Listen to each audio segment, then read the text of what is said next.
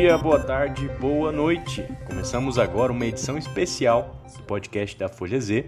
Eu sou Marco Faleiro vou trazer para vocês novidades do sistema de saúde goiano. O governo de Goiás lançou nessa última quinta-feira um projeto para tornar descentralizado o atendimento do IPASGO Clínicas. No projeto, o Instituto de Assistência dos Servidores Públicos de Goiás passará a abranger 12 regiões do estado. Jataí, Mineiros, Formosa, São Luís dos Montes Belos, Porangatu, Uruaçu, Catalão, Séries, Itaberaí, Itumbiara e Morrinhos devem ser os polos contemplados. A 12ª região ainda será decidida entre as cidades de Lusiânia e Valparaíso. Segundo o governo, a projeção é de que serão amparados 262.651 beneficiários nessa nova estrutura.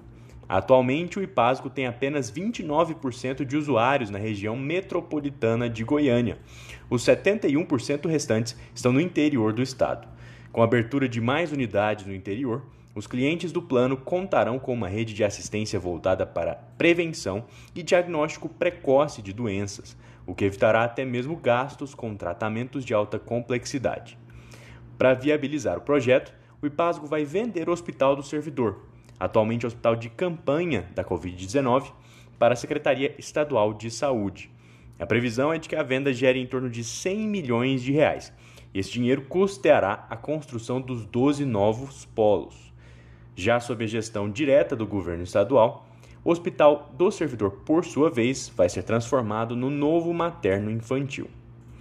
Novidade boa para o servidor do Estado e também para o usuário do sistema de saúde em geral. Todo esse plano vai ser executado a partir de 2021 e você vai acompanhar passo a passo aqui na Folha Z. Um abraço e até a próxima!